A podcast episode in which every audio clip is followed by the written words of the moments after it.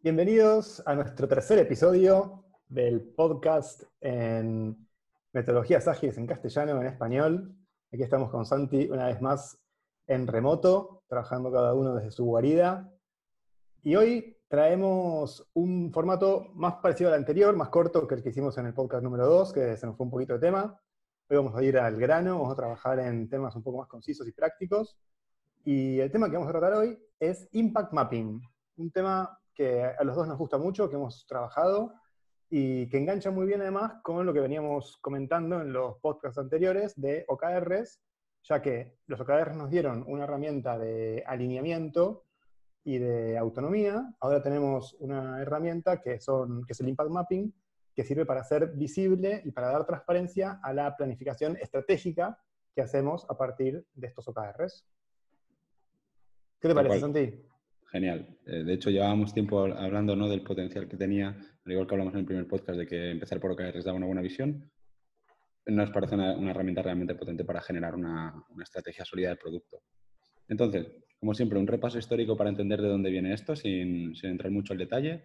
Eh, viene de Goiko Atkic, es un apellido que me cuesta mucho pronunciar, de hecho no sé hacerlo, pero es un serbio, él trabaja por toda Europa y Estados Unidos, que ya por 2012 lanzó el libro en él reconoce que está inspirado en Effect Mappings y otras herramientas, así que si queréis más biografía, eh, lo recomiendo mucho. Es un libro súper visual, eh, lleno de dibujitos y gráficos, creo que no llega a las 100 páginas. Muy potente. Dicho esto, ¿qué beneficios nos aporta? Linkado con lo que iba diciendo Martín, viniendo de una transparencia y una alineación en objetivos, esto nos ayuda a dar una transparencia y una alineación eh, en cuanto a la estrategia. nos da una forma muy visual de, representar una estrategia que no sea solo un concepto o, un texto. Y, por lo tanto ayuda a generar muchas conversaciones. Es realmente potente para esto. Y por último, lo que yo diría es, eh, en nuestra experiencia compartíamos que es súper potente para ayudar a cambiar una mentalidad donde dejamos de diseñar un producto según lo que nosotros queremos o lo que nosotros nos gusta, ¿no? un poco desde nuestro ombligo, y vamos realmente a un producto que se sostenga en base a esos resultados, a esos objetivos que nos hemos puesto y, a los usuarios que tenemos. El impacto que vamos a generar en ellos. ¿no? Tal cual. Por eso el nombre de la herramienta, el mapeo de impacto, es, como hablamos también en la parte de OKR, cuando impactabas en tus key results, ahora vamos a impactar con resultados en estos usuarios que, que son los beneficiarios al final de los productos que desarrollamos. ¿no? De hecho, es muy potente porque le da continuidad a esa mentalidad de qué quieres conseguir, no qué quieres hacer, y hablaremos de eso, sino qué quieres conseguir. Entonces, la, forma de usarla como toda herramienta, eh, hay mil, ¿no? Nosotros compartíamos que la hemos usado generalmente en unas, en unas sesiones específicas de, oye, hoy vamos a trabajar la estrategia de producto, ya sea desde cero o ya sea para en momentos como ahora, por ejemplo, tienes que rediseñarla por lo que sea, tienes que revisar algunas de las hipótesis. Em, y luego también decíamos que funcionaba muy bien en entornos donde se trabaja con Scrum o, o frameworks parecidos, donde hay un momento en el que se para cada cierta cadencia para revisar cuál es el plan. ¿no? Y decíamos que en Scrum, por ejemplo, tanto en una review como en una planning, es muy buen momento para generar una conversación muy visual con stakeholders y con equipos de cuál es el próximo objetivo o, cómo ha ido el camino andando hasta ahora. Sí, no solo eso, porque según el objetivo que tiene cada sesión, esta herramienta se puede usar de una manera distinta. Cuando estás en una review o en una demo, puedes ver claramente los resultados que generaste. Cuando estás en una sesión de planning o en un refinement, también puedes usarla para hacer trabajo en priorización, para descartar experimentos, para ver cómo las cosas que estás pensando que vas a hacer pueden impactar en esos usuarios, en esos actores, en esos resultados que estás buscando. Entonces, en cada momento se puede sacar un buen provecho de, una herramienta tan visual como esta. Y de hecho, como toda herramienta potente, al final lo, importante para mí es lo que hay detrás, ¿no? que es el modelo mental. Entonces, eh, es súper flexible y con el tiempo es fácil que te veas tú mismo haciendo pequeños pequeñas adaptaciones o usándola en contextos pues, que no eran los que salen en el libro propiamente, pero es muy, muy, muy flexible. ¿Y en qué consiste, Martín, esta súper herramienta tan secreta? Esta herramienta secreta de cualquier agilista tiene cuatro elementos clave. Objetivos, actores, impactos y entregables. Esto obviamente traducido al castellano porque nuestro podcast es en castellano, pero ya encontrarán si buscan información sus, sus palabras, palabrejos en inglés, ¿no? Entonces, empecemos con los objetivos. ¿De qué se trata esto de los objetivos? Que, bueno, ya habíamos hablado antes, pero acá tiene su matiz propio, ¿no? Vale, aquí em, es interesante porque la herramienta es una versión simplificada de lo que hablábamos de los OKRs. Al final, el Goico presenta una herramienta que simplemente tiene objetivos. Él habla de objetivos SMART, con lo cual combina en este mismo concepto lo que nosotros en los OKRs dividimos en el objetivo en sí y la métrica para medir el progreso. Aquí eh, son objetivos SMART, significa que sean medibles ¿no? y que estén acotados en un tiempo, así que realmente el concepto es el mismo. De hecho, una de las modificaciones que, yo llevo usando un par de años fácilmente es el hecho de sustituir esta misma columna, la primera columna de las cuatro, por las dos columnas de OKRs. Eh, es coste cero y te ayuda a bajar a un nivel de detalle o, a tener un lenguaje común si la compañía está trabajando ya con OKRs. Entonces, esto muestra la compatibilidad entre las dos herramientas ¿no? y la, la, transición muy sencilla que hay entre una y otra. Las tiras para arriba las dos y caen enganchadas. Es perfecto. Aquí sí que es interesante. Todos tenemos factores, ¿no? Antes de pasar a los factores, perdón, Martín, lo que es interesante es entender que los objetivos se pueden ver objetivos de negocio objetivos de producto. El reto aquí es que muchas veces si nos centramos en hablar objetivos de negocio, pasamos a hablar de métricas típicas como adquisición, nuevos usuarios y demás, y puede, puede acabar siendo un ejercicio poco creativo, ¿no? Se le puede sacar muchísimo provecho igualmente, pero lo realmente potente, lo que plantea Goico en, muchos de sus ejemplos también, es cuando pongas el objetivo, los goals, que sean el propósito por el cual existe tu producto. Obviamente todos queremos hacer más dinero y todos queremos tener más usuarios y necesitamos más conversión. Pero así llegarás a conclusiones que muchos otros llegan. Es cuando le das la visión de por qué existe, cuál es la, misión de este producto, cuando empiezas realmente a hacer una estrategia muy diferenciadora. Sí, esto que decís, yo también lo he visto en distintos equipos y es muy gracioso porque según la naturaleza del equipo se orientan más a poner objetivos de un tipo o del otro. Sí. Entonces, cuando, vi gente de, más del palo de negocio, de business, haciendo su impact mapping, siempre trabajaban más en la parte de revenue, de, de de las típicas métricas, los KPIs típicos de negocio. Y cuando hablas con gente que desarrolla producto, se dedican más a, los propios. ¿no? Y lo, interesante es ver cómo después esta gente puede generar conversaciones y un mapa común donde realmente confluyen todos los intereses de una organización. ¿no? Genera interacciones, como decías, conversaciones súper potentes ¿no? y alinea las diferentes partes que hay en ellas. Yo he tenido la suerte de, de, poder introducir esta herramienta en alumnos de universidad de management para sectores de IT. Eso te da automáticamente un abanico de, conejillos de indias muy grandes y estamos hablando de que fácil lo probamos en, unos 70-80 alumnos cada año y ellos presentan su propio impact mapping y te das cuenta que claramente se dividen en dos grupos, ¿no? principalmente los que piensan en métricas de negocio y demás y los, los que están pues pensando en una forma que si quieres más naif, eh, en puro producto. Desde mi punto de vista, recomendar hacerlo desde el punto de vista del, o sea, pensando en los objetivos del producto, porque ha resultado ser mucho más, no sé cómo decirlo, ¿no? pero digamos que cuando tenemos clara la métrica de negocio, es mucho más fácil vendernos a nosotros mismos nuestro propio discurso. Entonces, todos tenemos muchas ideas en la cabeza y todos sabemos lo que más o menos tenemos pensado hacer con el producto en los próximos meses. La gente que lo hace desde la métrica de negocio es mucho más fácil que se autoengañe e intente autojustificar ideas de producto que son más o menos eh, se aguantan con pinzas. Sin embargo, aquellos que van directamente a que los goals sean los goals del producto, pues yo que sé, Spotify eh, es generar una experiencia de, alrededor de la música, ¿no? Es mucho más potente el ejercicio que sale después. Luego siempre tienes tiempo de acotarlo con los boundaries de negocio y cuáles son los requisitos mínimos de monetización o lo que sea que tienes que cumplir. Pero empezar bien el ejercicio con esto hace que salga mucho más rápido y sea mucho más poderoso. Sí, yo estoy de acuerdo con eso, pero también hay que tener en cuenta que hay organizaciones de tamaños muy distintos, donde a veces no es tan fácil separar en la cabeza de una persona todas esas ideas. ¿no? nosotros estamos acostumbrados a trabajar en empresas muy grandes donde, donde hay, hay, un grupo de gente que se dedica solamente a una cosa y otro grupo de gente que se dedica solamente a otra, y después tenemos que generar conversaciones entre ellos. ¿no? Pero hay otras que son más pequeñas, donde la misma persona tiene cuatro sombreros. Y por ahí lo que le quema más hoy es la pasta y es el negocio, entonces a esas, a personas le va a costar más generar este cambio mental, ¿no? 100%, y yo creo que tan, tan, como todo, ¿no? La respuesta correcta siempre es depende. Eh, si eres una empresa que cotizas en bolsa hay unos números que hay que cumplir, con lo cual puede ser que sea interesante empezar por ahí. Si eres una startup, por ejemplo, que estás en rondas de inversión y que todavía no estás en monetización, puedes tener una visión mucho más purista. Pero sí, sí, completamente de acuerdo contigo en que no hay una opción mejor o, correcta, sino entender el, el, approach. Total. Muy bien, ahora sí, actores. Sí, saltamos al segundo elemento. Muy bien.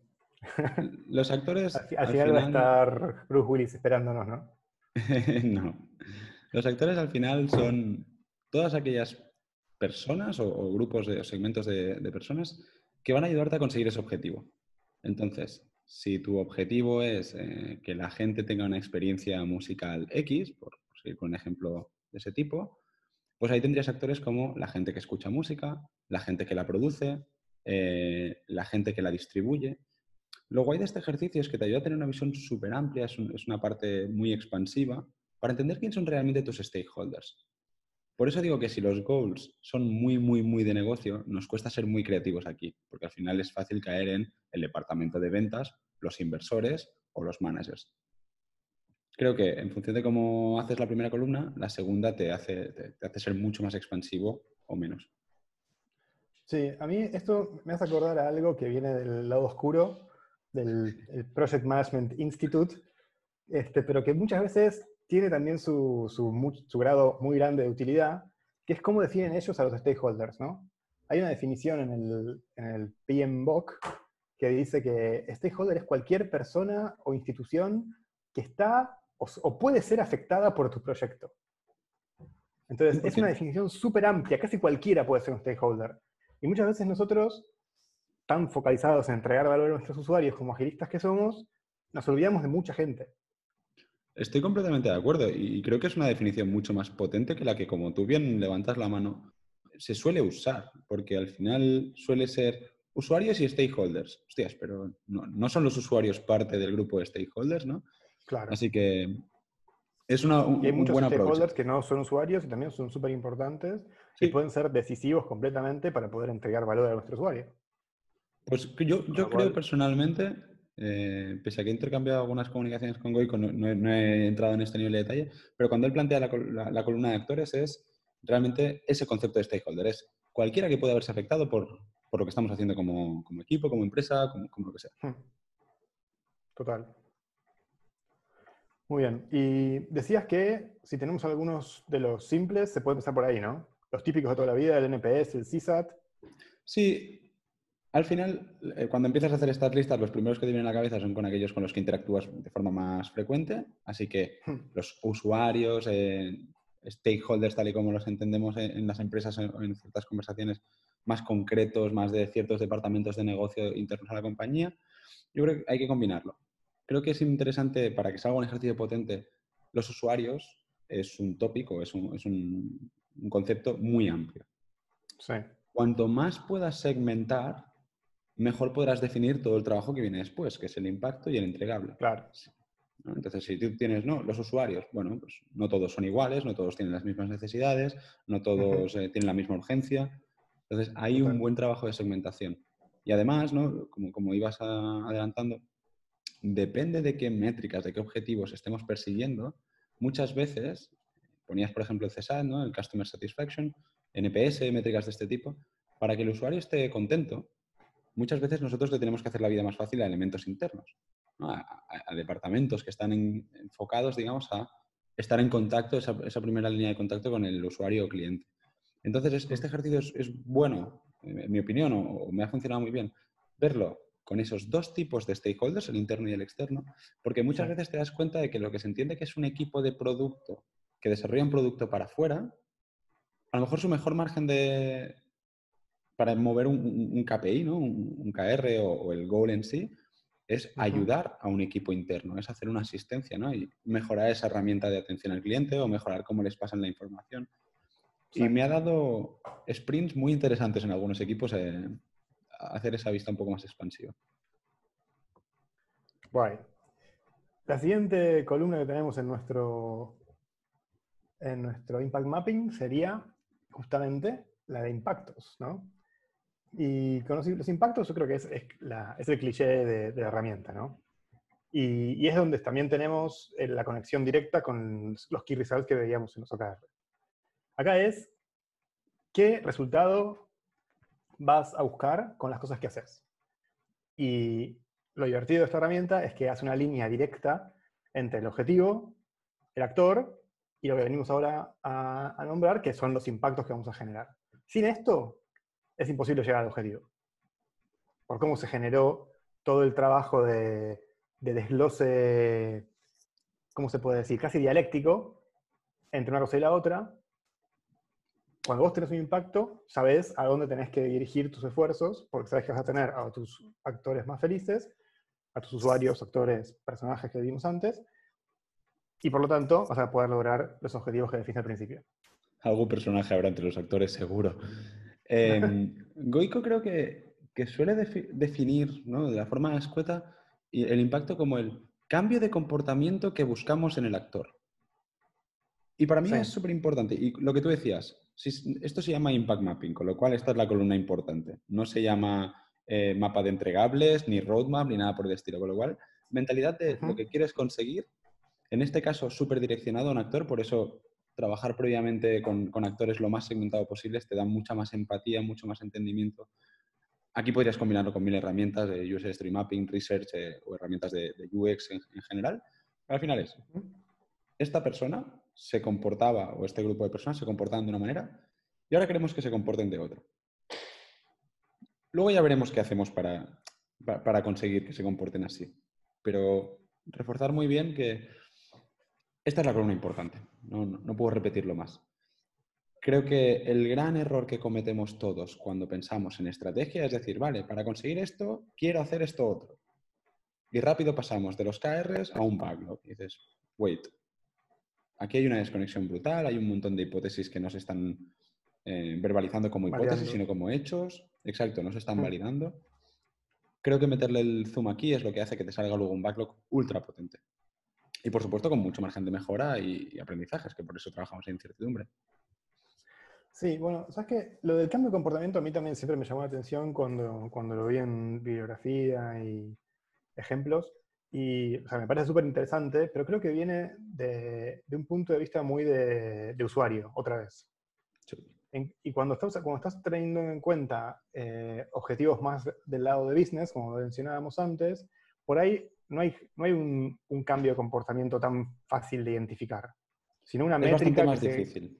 Sí, entonces yo acá siempre hago, o sea, hago una especie de, no sé si no sé, crítica o comentario, o reflexión al menos, este, porque lo del cambio de comportamiento me parece fantástico. Cuando trabajas con personas que van a usar tu producto, tus entregables, que a partir de ese cambio de comportamiento generan un resultado que te acerca a tu objetivo, pero hay que tener mucha imaginación también a veces, ¿no? Entonces, como que no nos casemos tampoco con la definición y seamos también, me parece, lo suficientemente flexibles como para poder decir, ok, tiene que haber un cambio, tiene que haber un resultado, tiene que haber un impacto. Fíjate si realmente lo que estás usando en esta columna, que es justamente la más importante, es realmente un impacto o, tu grado de flexibilidad es tan grande que te fuiste a otro lado y ya estás pervertiendo la herramienta, ¿no? Claro, ahí como siempre la línea no es súper fina, pero volvamos a lo mismo. Esto es una herramienta que se pensó hace 8 o 9 años de una manera, que viene de otras muy parecidas, así que no, limitemos el crecimiento de todo lo que se puede hacer y flexibilizarlo tanto como, como, necesitamos. Sí que es cierto que cuando empiezas con goals muy, muy de business y tus actores acaban siendo muy internos, por así decirlo, es bastante más complejo a veces eh, o un poco más abstracto entender eh, ese cambio de comportamiento así literal pero al final el impacto eh, para mí sigue siendo el mismo. Alguien interno o externo a la compañía estará capacitado para hacer algo que antes no podía o estará capacitado para hacerlo más rápido, ¿no? Ahí también hay, gente que me consta que en el impacto también mete incluso algunas métricas para validar luego posterior que hemos conseguido el impacto, para que no sea tan, tan etéreo todo. Es una buena práctica, la verdad. Yo creo que es interesante y que empezaría a probarlo también. Pero la clave es esta, es no caer demasiado rápido en el qué vamos a hacer, sino el para qué, reforzar el para qué. Buenísimo. Columna súper importante, la de los impactos que generamos. Y por último, tenemos los entregables, ¿no? Esas hipótesis que hablábamos antes que hay que validar. Esta, esta, esta columna que es como la primera para todo el mundo en la cabeza, ¿no? Es, vamos a hacer la estrategia de este Q. Haremos esta funcionalidad, esta otro, lanzaremos tal producto y dices... Acá vienen los hipopótamos, con sus ideas geniales. Los hipopótamos. Sí, ponemos un mapa, ponemos un mapa, que la competencia puso un mapa, yo quiero un mapa también. De hecho, esto que comentas es súper interesante. Recuerdo, y no voy a dar el nombre porque esto así que son un poco algunas vergüenzas, ¿no? Recuerdo estar en, una compañía y decir, oye, vamos a plantear la estrategia del Q, traigo una herramienta que me ha funcionado bien, vamos a probarlo. Entonces le dices a la gente, ¿qué queremos conseguir este Q? Ponedlo en posits. Mientras ellos escriben los posits, yo iba preparando las, cuatro, columnas en la, en la pizarra. Entonces expliqué qué era el significado, lo mismo que estamos haciendo cada columna. Ahora, según esta definición, colocad vuestros posits. Tío, fue brutal. O sea, y cada vez que entro en una empresa nueva y hago esto, siempre pasa lo mismo. El 80-90% de, de, los posits son ideas. La gente tiene un montón de ideas. Luego ya no entremos en, cosas. Exacto. O sea, hay que hacer cosas. no lo quería decir. No lo quería decir para que no se ofenda ningún catalán, pero hay que hacer cosas. sí, ya se sabe que los catalanes hacemos cosas, así que a lo mejor pasa solo en, en las empresas de por aquí, ¿no? Pero claro, esto te demuestra otra forma de usar la herramienta. Es un golpe de realidad súper potente cuando ellos mismos sacan 50, 60 posits y todos están a la derecha. Y dices, vale, ¿y cómo conecta eso con tu objetivo? Y oyes mucho el, es que esto hay que hacerlo. Y ahí te das cuenta que, aparte de OKRs y de Impact Mapping y de todo lo que quieras, hace falta un cambio cultural muy importante. Por eso también es muy importante esta, esta herramienta. De hecho, yo uso mucho la expresión pensar de izquierda a derecha refiriéndome a ella, ¿no? La gente que es la que ya ha trabajado, usa diferentes herramientas, es, oye, vale, pero ahora estamos pensando de derecha a izquierda, ¿no? Del qué quiero hacer a cómo lo justifico, cómo me lo autovendo. Es muy bueno. Pero a ver, que esto, esto hay que hacerlo, es cierto, y existe y a ninguno de los agilistas nos gusta, pero a veces hay cosas que hay que hacerlas y lo interesante es saber para qué las vas a hacer. Porque si hay que hacerlas y sabes para qué, y sabes que ese para qué está alineado con lo que vos querés, es más fácil de convivir con ello. Cuando vos te dicen hay que hacerlo porque X y X no tienen nada que ver con tu objetivo, entonces es evidente que no hay que hacerlo. Y de hecho, estereotipos aparte, es una herramienta que pese a que la primera vez que la usas, casi siempre me ha pasado esto, ¿no? Y sobre todo depende de qué, statement de, la compañía esté por ahí. Em, ayuda mucho también a la transformación de un middle management. Por, middle o, top management, ¿no? Gente que han llegado ahí porque tenían visiones muy buenas, porque han funcionado, y ahora de golpe llega el agilismo y les dicen que no le pueden decir a los equipos qué tienen que hacer.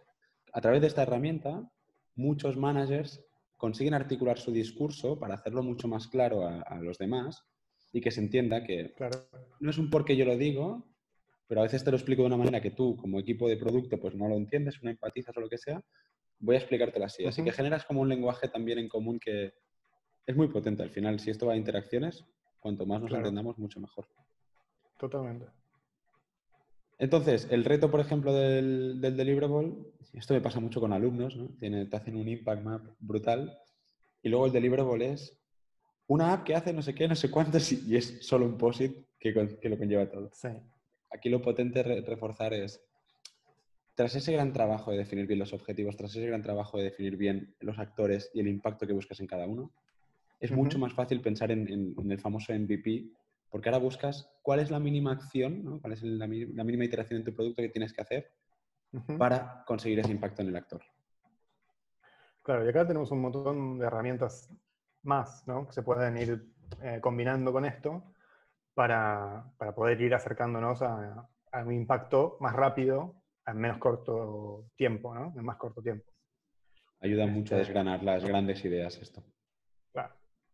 Que bueno, son cosas que también dijimos que podíamos dejar para futuros podcasts, ¿no? Sí, ahora es ese momento donde os animamos realmente a cualquier idea que veáis que puede conectar o herramientas eh, que vosotros estéis usando que se parezcan o que tengan fácil conexión, o que os interese conocer con qué otras cosas lo combinamos nosotros, nos, preguntáis y así le vamos dando un poco de personalización al contenido. Sí. Bueno, una, que, quería, que quería mencionar, ya para entrar en la parte final, era cómo el storytelling que decía que estaba recién nombrando Santi, eh, como herramienta de comunicación para distintos equipos, para distintos equipos de distintas áreas, incluso puede llevar a un equipo a escribir mejores historias de usuario, ¿no? Porque en el, en el, si están haciendo Scrum, si están trabajando en metodologías ágiles, en el Impact Mapping se pueden coger los elementos que al final forman una historia de usuario, ¿no? ¿La querés contar vos, Santi? Que bueno, tampoco es mío, ¿no? Eh, sale, sale solo, pero al final cuando combinas el actor, el entregable y el impacto, tienes la famosa user story de como usuario quiero esto con tal objetivo, ¿no? El para otra cosa. Sale solo, va, va muy bien y por eso ayuda también a estructurar no solo ayuda a estructurar la user story, sino que ayuda a que gente que no ha trabajado con user stories les encuentre sentido. Porque hay mucha gente que me dice, hostia, pero estoy harto de escribirlo. ¿Hay que escribirlo siempre así? No entiendo el valor que tiene. Vale. Cuando lo desgranas, te sale un ejercicio muy similar a este. El objetivo no es cómo lo escribes, el objetivo es todo el thinking que hay detrás y todo. Claro. Y cuando tienes un backlog de un equipo construido de esta manera, es tan fácil de entenderlo, no solamente por el equipo, sino por el resto del entorno en el que está, que bueno, las conversaciones tienen mucha más potencia, la priorización de ese backlog es mucho más sencillo, el cortar historias también tiene, tiene mucho más sentido, como que todo genera otra vez alineamiento hacia adelante, ¿no? Y acá, bueno, es donde venían las, las, herramientas que decíamos antes de slicing, de user story mapping, de construcción de MVPs, etcétera, etcétera, etcétera.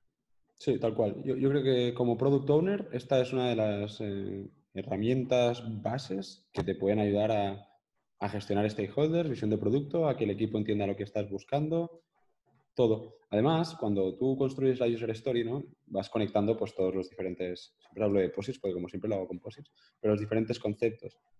Y con algunos productores algo que he visto que es muy potente es cuando conectan diferentes, pues yo qué sé, un actor con un impacto, le ponen una línea fina para representar pues que eso es una hipótesis todavía muy vaga. Conforme van haciendo trabajo de discovery y eso va cogiendo peso, pues le cambian el color, le cambian el grosor o lo que sea. De manera que tú tienes un mapa realmente donde puedes ver qué línea estratégica está más eh, validada. Exacto. Y por dónde estamos todavía haciendo nuestros primeros pinitos de experimentación. Es, realmente muy visual, muy visual, es, muy chula. Y poco más. O sea, al final, esta es la herramienta. Como toda buena herramienta es muy simple pero tiene un potencial súper grande detrás, el modelo, el modelo mental que te hace ir a trabajar, las infinitas conexiones que le puedes hacer luego con todo lo que, todos los librillos que llevamos los maestrillos, ¿no? que cada uno tiene una herramienta. Yo creo que al final todo esto encaja súper guay. Sí. Y como hablamos antes, estas cosas hay que practicarlas, llevarlas a, a la tierra de cada uno y de a poquito, con mejora continua, se le va sacando por el jugo, ¿no? Sí. ¿Teníamos una propuesta para cerrar? ¿Una invitación? Cerramos con una invitación. De hecho, cerramos con dos. Cierto. La, primera es reforzar que cualquier idea de contenido es más que bienvenida para próximos episodios. Y la segunda, que esta sí que es especial, tenemos templates que estamos dispuestos, bueno, dispuestos, que fuera un, sacrificio, ¿no? Que nos encantaría compartir con vosotros. Simplemente no, nos enviáis un, mensaje por, LinkedIn o cualquier cosa y, os pasamos alguno. También es un buen, una buena excusa, ¿no? Para establecer conversaciones, compartir experiencias, saber cómo, cómo lo está usando la gente o cómo, cómo le ha ido la primera experiencia. Muy bien.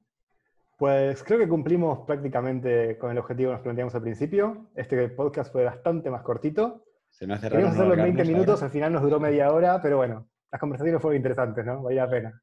Creo que divagamos menos de lo habitual, así que espero que, sea positivo. Sí. Pues encantado de haber grabado otro episodio, Santi, contigo. Esperemos que el próximo lo podamos grabar ya juntos, ¿no? Sí, ¿eh? que pensaba que solo iba a haber uno y al final van dos. Sí. Nos vemos en la próxima. Muy bien. Un abrazo. Chao a todos.